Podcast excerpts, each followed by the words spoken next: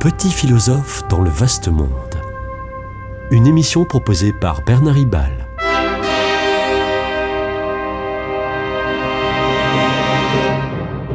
Bernard Ribal, essayiste, agrégé et docteur en philosophie.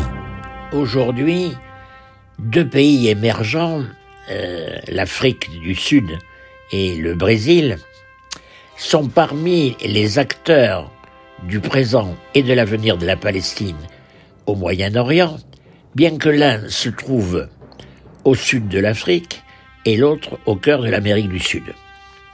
C'est que l'un et l'autre, Afrique du Sud et Brésil, sont des exemples de pays qui représentent ce qu'on appelle depuis peu le Sud global. À l'échelle mondiale, l'hémisphère sud était celui des pays pauvres ou en voie de développement, on disait le, on disait le tiers-monde, euh, et l'hémisphère nord celui des pays riches, particulièrement l'Europe de l'Ouest et l'Amérique du Nord. Oui, alors oui, euh, c'est un peu la ronde désordonnée des, points cardinaux, nord, sud, est, ouest. Ainsi, le nord, c'est-à-dire les pays riches, euh, sont euh, tout aussi bien l'ouest, c'est-à-dire l'Occident. Les quatre points cardinaux ne sont que symboliques en géopolitique. Au départ, Europe de l'Ouest et Amérique du Nord sont euh, bien dans l'hémisphère nord, mais l'Australie, la Nouvelle-Zélande, le Japon ou la Corée du Sud sont des pays occidentaux qui euh, ne sont géographiquement ni à l'ouest, ni pour certains au nord. À la fin euh, du XXe siècle et au début du XXIe, euh, le nord, c'est-à-dire les pays occidentaux, euh, parvenait tant bien que moi, tant bien que mal à définir et imposer les critères dits universels de morale et droit international. Mais à présent, le Sud n'est plus seulement guidé par l'espoir de rejoindre un jour la euh, prospérité du Nord. Il accuse le Nord de faire passer pour universel ce qui ne serait, d'après eux, qu'un code écrit par et pour l'Occident. Des pays du Sud, avec a priori euh, peu de liens entre eux jusqu'ici, et euh, pays du Sud aux prises euh, avec les, contextes politiques, économiques et, culturels très différents. C'est le cas de l'Afrique du Sud et du Brésil, qui sont très différents. Donc, ces, pays, ces pays du Sud se trouvent unis pour imposer un point de vue universel en retournant, et c'est très astucieux ça, en retournant contre l'Occident le droit inventé par l'Occident, à savoir principalement les droits de l'homme et la démocratie. On parle alors de Sud global. Le soupçon du Sud global, quant à la sincérité de la morale et du droit occidental, se nourrit de la rancœur des pays du Sud qui ont subi le colonialisme et l'impérialisme des Occidentaux. Ils s'en prennent, selon eux, aux formes actuelles de néocolonialisme et de l'impérialisme des USA et de l'Union européenne. Israël, Israël fait partie du monde occidental. Il a d'ailleurs le soutien fidèle des Américains, surtout après euh, les actes terroristes du Hamas du 7 octobre dernier. Mais pour le Sud global, qui se sent plutôt proche des Palestiniens toujours perdants, euh, Israël pratique un impérialisme contre la Palestine depuis des décennies et pratique aussi un, colonialisme euh, en laissant les colons juifs s'implanter en Cisjordanie contre euh, les traités signés et les résolutions de l'ONU.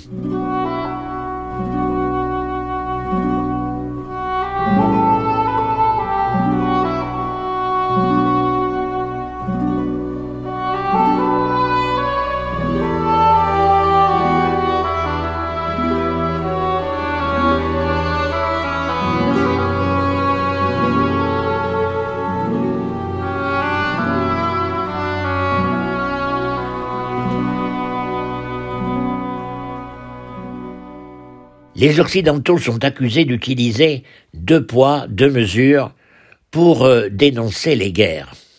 En Ukraine, c'est l'agresseur russe qui est vu comme le, bourreau, alors que qu'en Palestine, euh, l'Occident ne critique que mollement la contre-attaque massacrante d'Israël dans la bande de Gaza. Euh, L'Occident pleure les victimes juives et tolère plus ou moins l'existence de nombreuses victimes palestiniennes. Bien sûr, le Sud global, quant à lui, fait semblant d'ignorer la cruauté barbare de l'attaque du Hamas du 7 octobre. Avec euh, le même parti pris anti-occidental, 35 pays, la, plupart du, Sud global, hein, ces 35 pays, avaient refusé en février 2022 de condamner l'agresseur russe. Alors, alors l'Afrique du Sud a porté plainte auprès de la Cour internationale de justice contre Israël, accusé de génocide potentiel en Palestine, sachant, sachant que Israël fut euh, victime lui-même de génocide perpétré par les nazis. Et la Cour internationale de justice va solennellement exiger d'Israël qu'il prenne des mesures pour éviter un génocide. Parallèlement, euh, le Brésil, profitant de sa période de présidence du Conseil de sécurité, va promouvoir une résolution de l'ONU exigeant d'Israël un cessez-le-feu immédiat. Mais, euh, on le sait, il y aura le veto américain.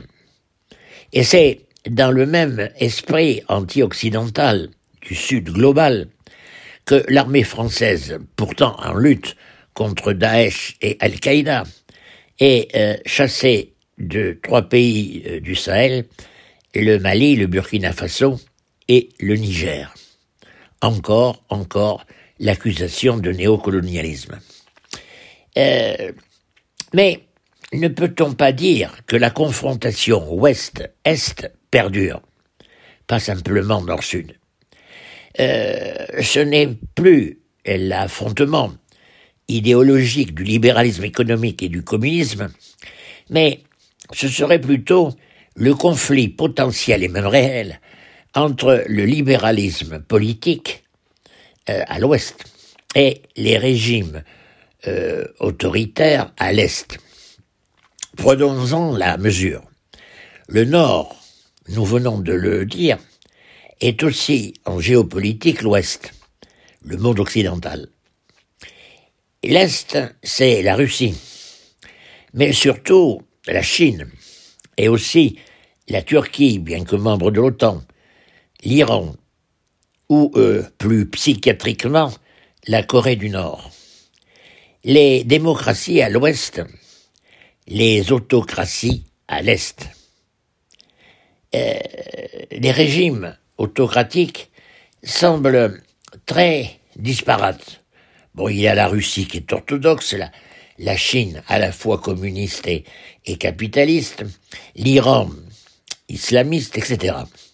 En fait, ces régimes euh, s'entendent bien entre eux et pratiquent massivement les échanges euh, d'armes et de technologies comme par exemple entre la Russie, l'Iran et la Corée du Nord.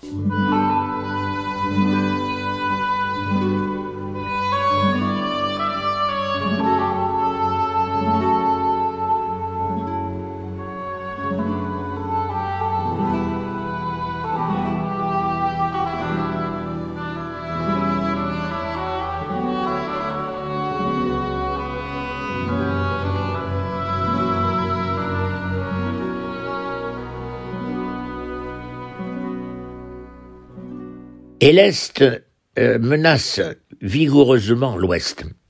La Russie, périodiquement, menace euh, d'utiliser l'arme atomique et la Chine annonce clairement sa volonté de s'emparer militairement de Taïwan, cette Chine insulaire, dissidente depuis les années 50, 1950, que défend l'Amérique avec de puissants moyens navals et aériens. La mondialisation économique et commerciale est remplacée maintenant par l'affrontement intense des économies américaines et chinoises. La Chine était l'usine du monde que l'Occident utilisait en se moquant de ses technologies primaires. Elle tend à présent à devenir le laboratoire high-tech du monde. Euh, elle produit plus de voitures électriques, par exemple, que les champions d'avant-garde américains. En fait, les deux pays, les deux superpuissances, sont à la fois euh, concurrentes et intimement liées par le jeu des importations et exportations mutuelles. Cependant, le PIB américain est en 2023 très très nettement supérieur au PIB chinois, alors que la Chine est quand même quatre fois et demi plus peuplée que les, USA. Euh, quant au budget militaire, celui des USA est trois fois supérieur chaque année au budget militaire de la Chine. Malgré tout, les pays de l'Est, Chine et Russie, euh, s'efforcent de remplacer les pays occidentaux dans leur présence et influence sur le reste du monde. Ainsi, ainsi les Russes semblent remplacer les Français au Sahel. Dès lors, Chine et Russie, mais aussi, dans une moindre mesure, la Turquie et l'Iran, cherchent à devenir clairement les leaders du Sud global. Mais il y a aussi une concurrence idéologique et culturelle entre l'Est et l'Ouest. Euh, les démocraties occidentales sont ouvertement, vivement critiquées. La démocratie est jugée euh, instable, elle est jugée créatrice de, contestations internes permanentes, euh, coupable de laxisme moral et d'impuissance diplomatique. La Russie, dénonce la décadence occidentale des mœurs. Bref, euh, les démocraties, la démocratie et les droits de l'homme sont de plus en plus contestés, même parfois au sein de l'Union européenne, qui pourtant fait partie du monde occidental, mais Europe en concurrence aussi en concurrence économique avec les USA et la Chine est en situation de faiblesse au sein de l'OTAN par rapport aux USA. Seule la France dispose d'une véritable armée en Europe et se trouve être le deuxième exportateur d'armes dans le monde après les USA. Le responsable de la diplomatie européenne, Joseph Borrell, et le président Macron proposent de mettre en œuvre une autonomie stratégique C'était Petit philosophe dans le vaste monde, une émission de Bernard Ribal.